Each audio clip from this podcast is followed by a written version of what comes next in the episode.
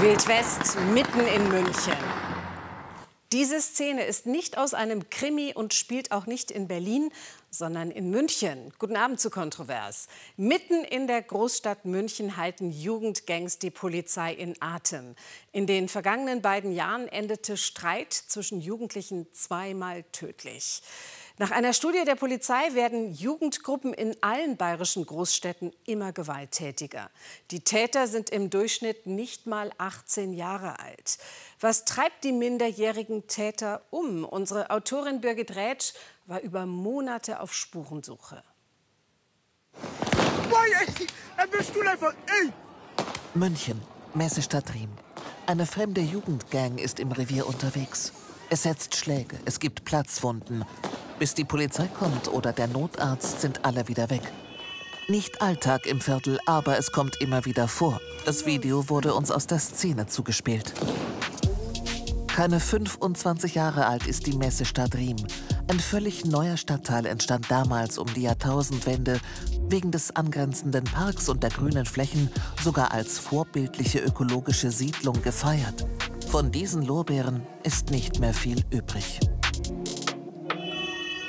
Dafür rückt in regelmäßigen Abständen Polizei ins Viertel ein. So ziemlich jedes Jugendgangmitglied hat schon Bekanntschaft mit ihr gemacht. Wie Dennis, sein richtiger Name ist ein anderer. Nach wochenlanger Suche war er als einziger zu einem Interview bereit. Früher so hatte ich schon also den Hass auf den Staat. Den hat jeder von uns. Wir sind alles Brüder hier. 2021 registrierte die Polizei in Bayern knapp 47.000 Tatverdächtige im Alter zwischen 8 und 20 Jahren. Auf alle Altersgruppen verteilt sind es knapp 235.000. Jeder fünfte Tatverdächtige war somit ein Kind, Jugendlicher oder Heranwachsender. Soweit die aktuelle Studie der Kriminologischen Forschungsstelle des LKA. Sie hat gewaltbereite Jugendgruppen in bayerischen Großstädten untersucht. Das Ergebnis, die Zahl der jungen Täter steigt. Zunächst einmal haben wir die Probleme, dass die Erziehung einfach fehlt oder die Mutter alleinerziehend ist und überfordert ist. Wir haben dann Familien mit niedrigen Einkommen, häufig bei diesen Jugendlichen, die auch ein niedriges Bildungsniveau aufweisen und zudem wohnen sie in entsprechenden Stadtvierteln, die ähm, gekennzeichnet sind eben durch solche Familien mit einer hohen Bevölkerungsdichte, sprich auch beengten Wohnverhältnissen. Helsinki-Straße, Stockholmstraße, das sind berüchtigte Adressen. Der Platz der Menschenrechte hinter den Riemarkaden ist am Abend ein beliebter Treffpunkt der Szene. Das weiß auch die Polizei und schickt regelmäßig Streifen ins Viertel. Es sind hunderte junge Gangmitglieder allein in der Messestadt. Unterwegs sind sie in Kleingruppen. Also in die Gruppen kommt man nicht leicht, nur durch Vertrauen. Und das Vertrauen gewinnst du halt, wenn du hier geboren bist eigentlich, wenn du hier aufgewachsen bist. Sonst kommst du eigentlich nicht in unser Kreis, weil wir halten alle unser Kreis klein. Und ja, wir merken es, wenn jemand ein Verräter ist oder nicht. Deswegen, wir passen auch drauf auf.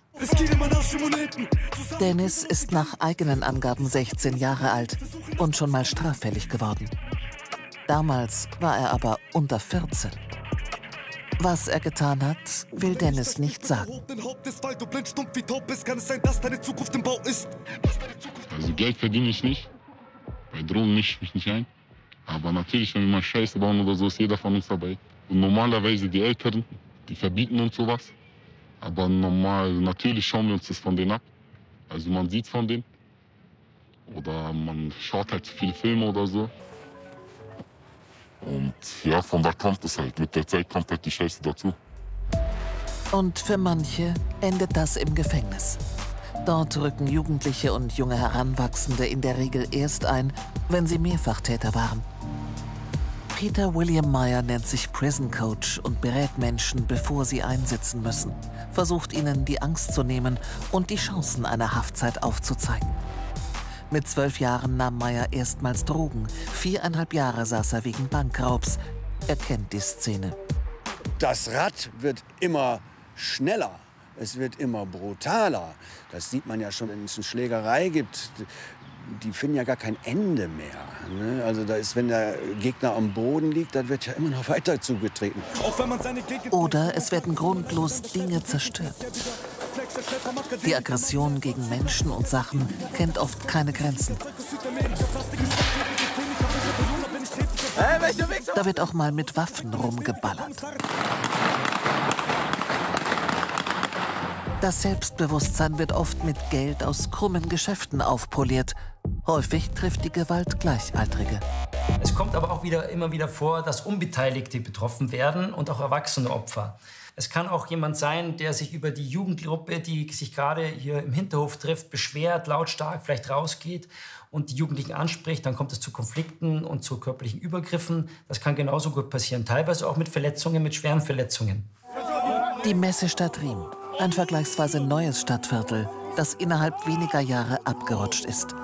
Was ist schiefgelaufen? Und vor allem, wie kommt man da raus? Denn in diesem Milieu bleiben, das wollen die wenigsten. Auch Dennis nicht. Also zwar Scheiße und so, aber jeder von uns hat eine normale Zukunft. Hoffentlich. Jeder von uns will arbeiten gehen. Jeder will ein Kind, jeder will eine Frau. Das ist unsere Zukunft.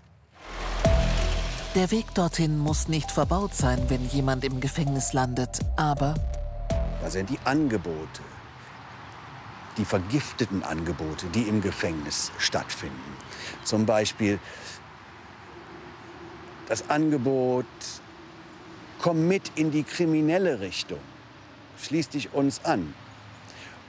Und an dieser Stelle ist es gut, wenn der Jugendliche innerlich, charakterlich gestärkt ist, etwas in sich spürt, dass er auf diese Angebote nicht eingeht und mithin weiter in die Kriminalität abrutscht. Vertrauen in die eigenen Fähigkeiten, daran arbeitet Meyer mit seinen Klienten, wie er sie nennt. Auch die Polizei bietet Prävention an. Aber für das wachsende Problem zu wenig.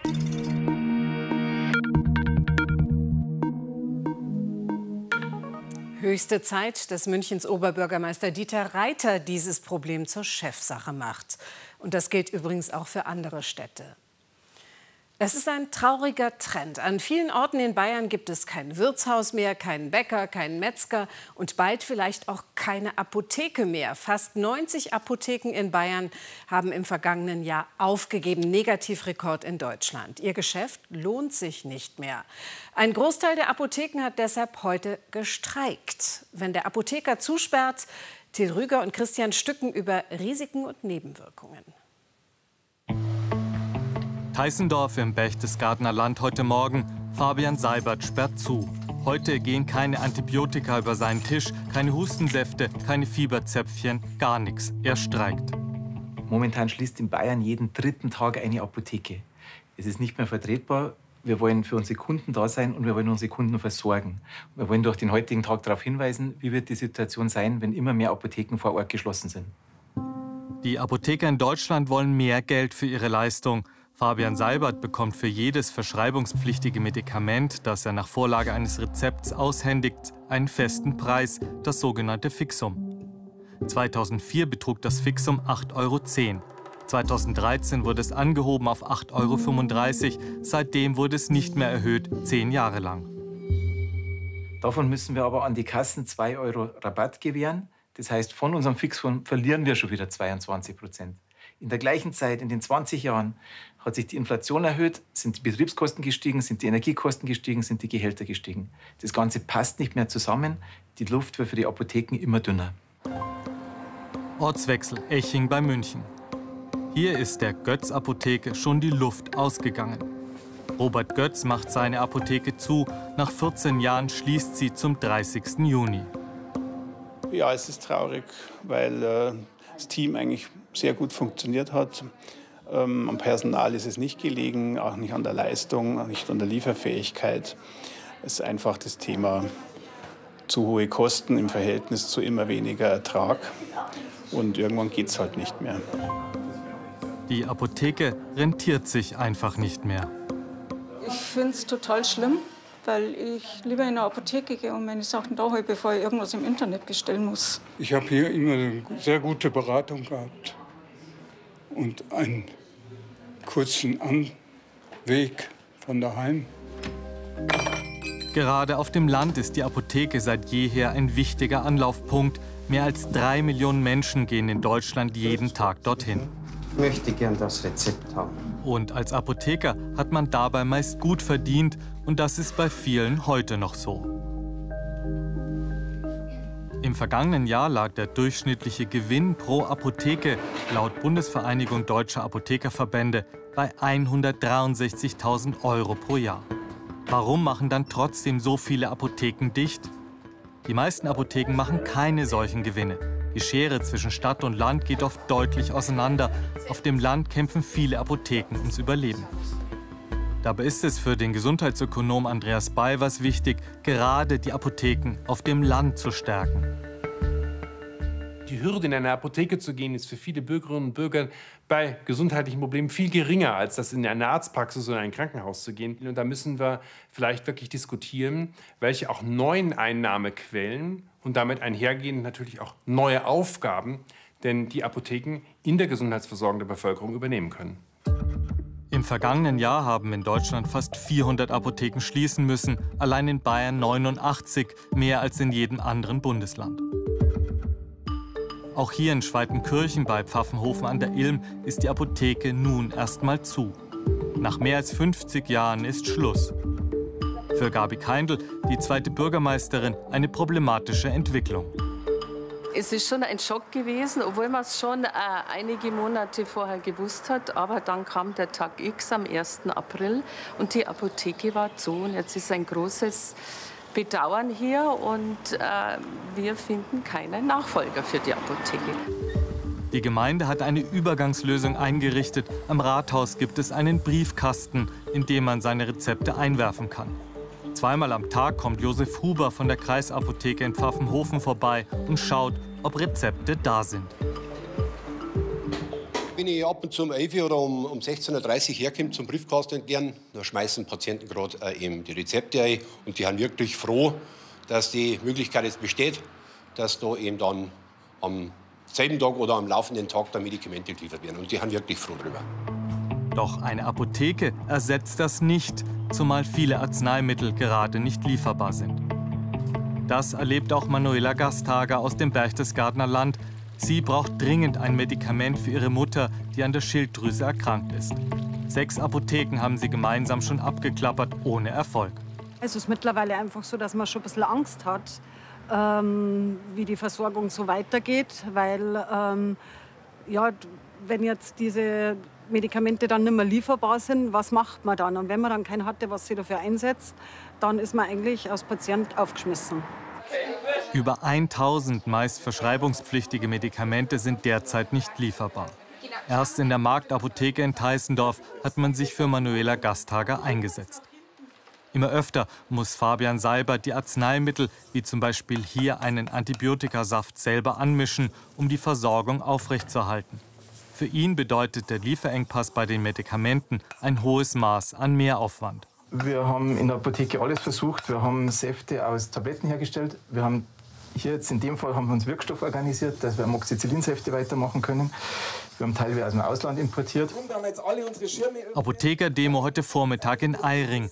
Unter dem Motto Lasst uns nicht im Regen stehen, senden sie von hier eine klare Botschaft nach Berlin. Ich hoffe, dass das ankommt, dass das gesehen wird, dass wir unterstützt werden, dass die Apotheken erhalten werden und die Patienten weiter versorgt werden. Das Bundesgesundheitsministerium hat nun angekündigt, die Kassenbeiträge weiter anzuheben. Für Honorarerhöhungen bei den Apotheken gäbe es aber keinen Spielraum.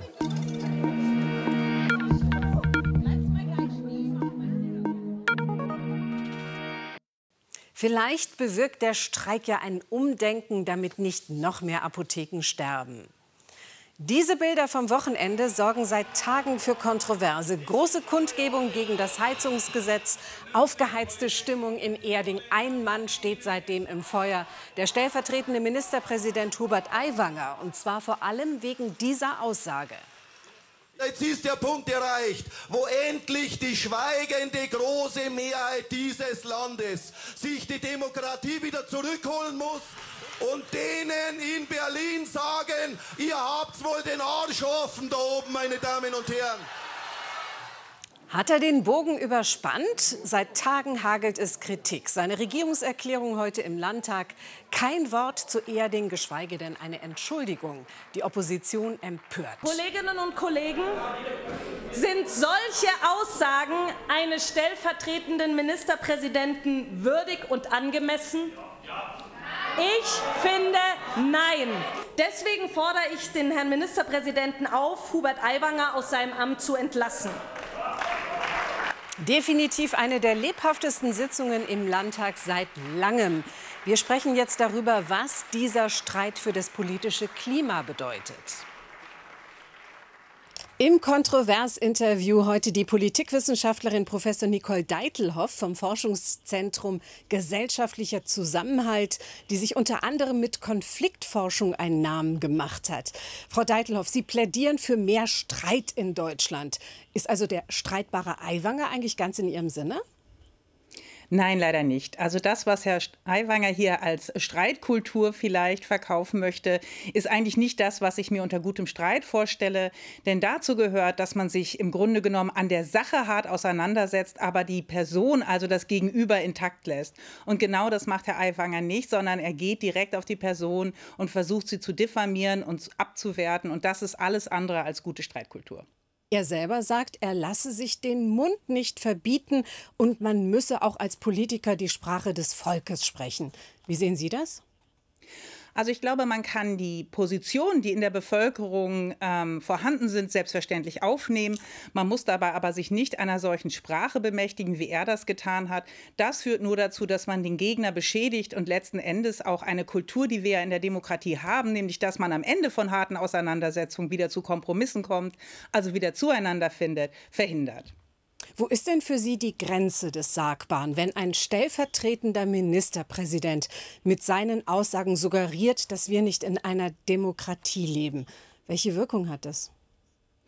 Naja, letzten Endes verlässt er damit eigentlich den Boden des demokratischen Miteinanders, weil er damit sich eines rechtspopulistischen Narrativs bedient, das wir sehr gut beispielsweise von der AfD kennen. Also diese Idee, dass man sich die Demokratie zurückholen musste, weil sie irgendjemand ja weggenommen hat, gestohlen hat. Das sind normalerweise, wenn man der AfD zuhört, die korrupten Eliten und von denen muss man sich eben die Demokratie zurückholen. Und das verlässt ganz ernsthaft den Boden des gesellschaftlichen, des demokratischen Miteinanders. Da ist für mich die Grenze definitiv überschritten.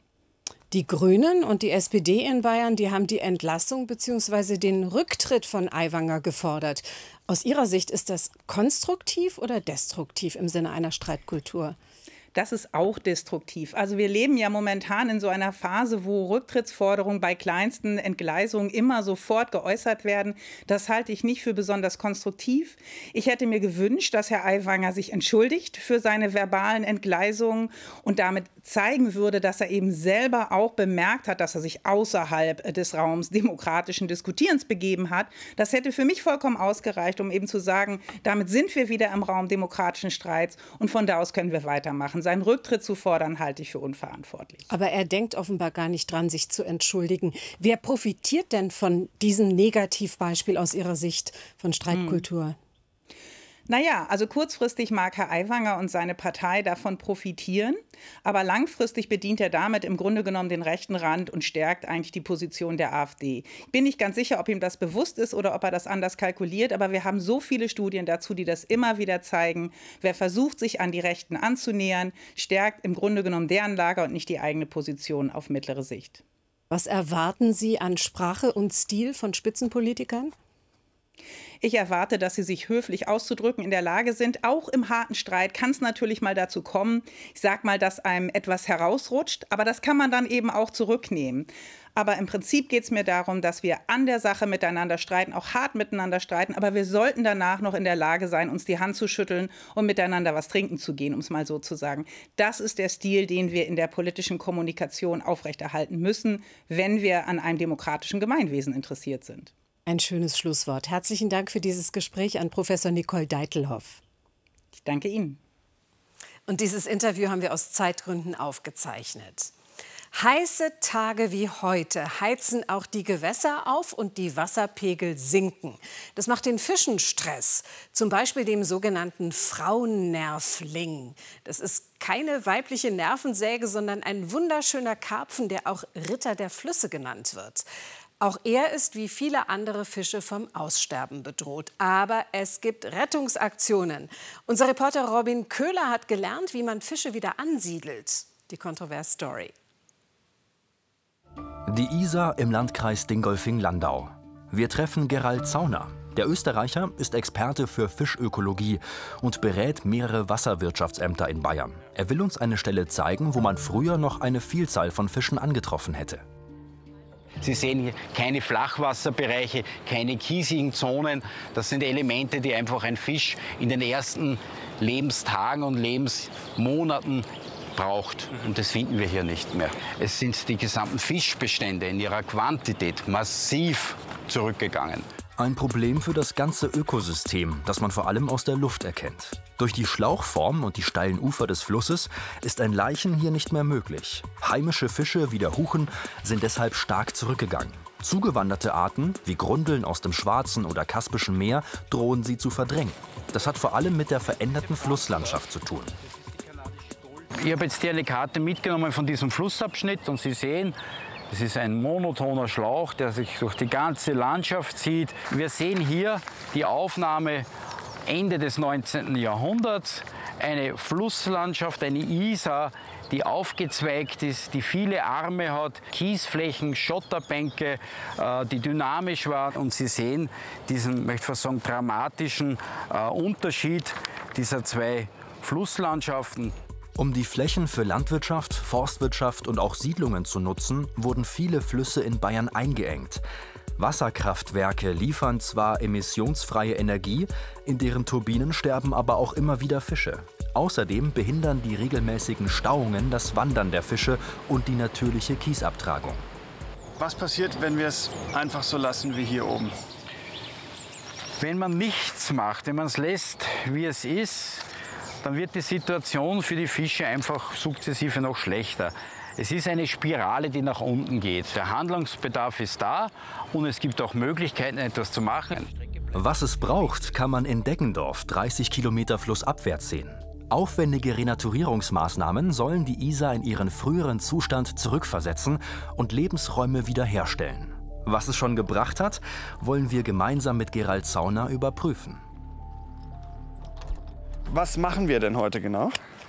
Ja, äh, wir werden mit diesem speziellen Boot Fische elektrisch fangen, die unterschiedlichen Strukturen im Fluss befischen und man kann dann bewerten, wie in den einzelnen Teilbereichen des Flusses die Fischbesiedelung ausschaut. Für die Fische ist das nicht tödlich. Sie sind nur für einige Sekunden betäubt. Nach dem Fang und anschließender Protokollierung kommen sie wieder ins Wasser. Unser Reporter darf mit an Bord sein und die Fische annehmen.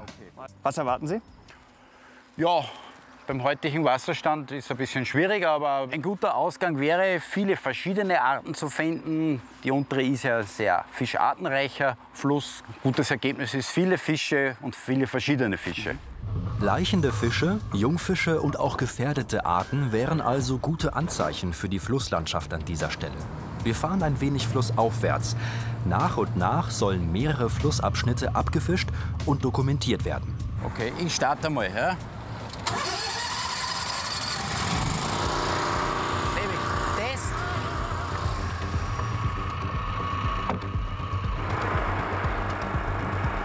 Ei, ei, ei.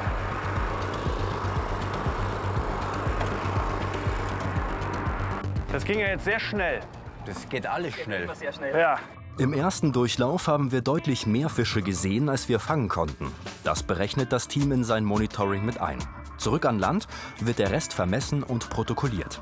Man sieht jetzt hier bei dieser Blaunase sehr schön, namensgebend die blaue Nase. So, jetzt vermessen wir den Fisch. Blaunase 515. Wiederum eine große Blaunase. Und denen geht's gut jetzt, ja? Die können Der schön, wieder. Genau. 500. Bisher kein überraschendes Ergebnis für Zauner und sein Team. Wieso ist dieses Monitoring so wichtig? Ja, um einfach den Erfolg oder auch Misserfolg der Maßnahmen zu dokumentieren, dass man einfach sieht, welche Maßnahmen haben wirklich die größte Wirksamkeit äh, auf die Fischbestände. Deswegen ist es notwendig, doch zu verschiedenen Terminen relativ großflächig diese Erhebungen zu machen. Dieser eine Punkt ist jetzt noch nicht so aussagekräftig. Nächster Durchgang weiter flussabwärts in der Nähe der aktuellen Renaturierungsbaustelle. Unser Reporter darf selber keschern mit leichten Startschwierigkeiten. Ist gar nicht so leicht. Hab dich!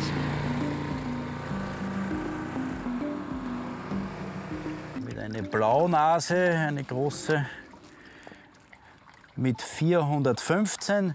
Das ist ein Weibchen und man sieht, sie rinnt. Das heißt, sie gibt gerade jetzt die Geschlechtsprodukte ab. Also wir haben sie oh ja, während, da, während des Laichaktes gestört. Ja. Das ist aber eigentlich gut, wenn die Leichen. Naja, es ist gut, dass sie sie fortpflanzen können und wir haben offensichtlich einen tauglichen Laichplatz gefunden.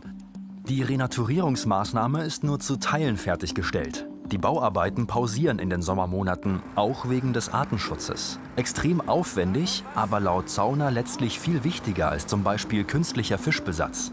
Ja, also das Besetzen von Fischen ist im gewissen Sinne eine ich möchte fast sagen Bankrotterklärung, weil eigentlich das eine Maßnahme ist, die nicht nachhaltig wirklich wirkt. Besatz per se ist natürlich nicht negativ zu werten. Besatz kann aus vielerlei Gründen sehr sinnvoll sein.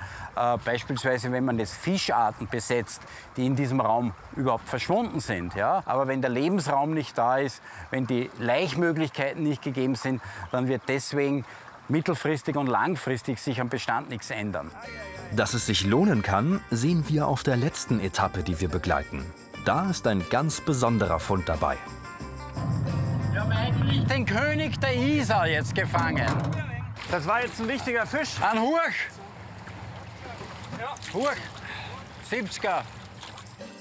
Früher der vorherrschende Raubfisch in der Isar, kommt er heutzutage kaum noch vor. Für Gerald Zauner und sein Team ein Grund zur Freude. Der Huchen ist ja piscivor, das heißt, er frisst nur Fische. Der braucht sein ganzes Leben lang immer Fische als Nahrung. Und ein fischreicher Fluss ist natürlich Garant, dass der Huchen auch genug zum Fressen hat. Er ist wohl genährt, also eine sehr gute Kondition und ja, wir hoffen, dass er dann hier noch weiter wachsen kann. Was sagen Sie denn allgemein zu dem, was wir heute gesehen haben? Ja, wir haben gesehen, dass offensichtlich zu der Jahreszeit viele Fische zum Leichen hier diesen äh, Isar-Abschnitt aufsuchen. Das ist ja gut. Das ist gut, aber Sie haben gesehen, das waren alles große Fische, also adulte Fische. Jungfische haben wir jetzt eigentlich gar nicht so viele gehabt. Das, das hat mit Wasserstand und so viel zu tun, aber auch damit, dass der Lebensraum hier in der Isar in diesem regulierten Abschnitt für Jungfische suboptimal ist. Wie eine fertige Renaturierung aussehen kann, zeigt uns Gerald Zauner abschließend in Landau an der Isar. Acht Monate Bauarbeiten, etwa 200.000 Kubikmeter bewegtes Material. Erste Flächen wurden bereits 1991 gesichert. Kosten nur für diesen Teil 1,5 Millionen Euro.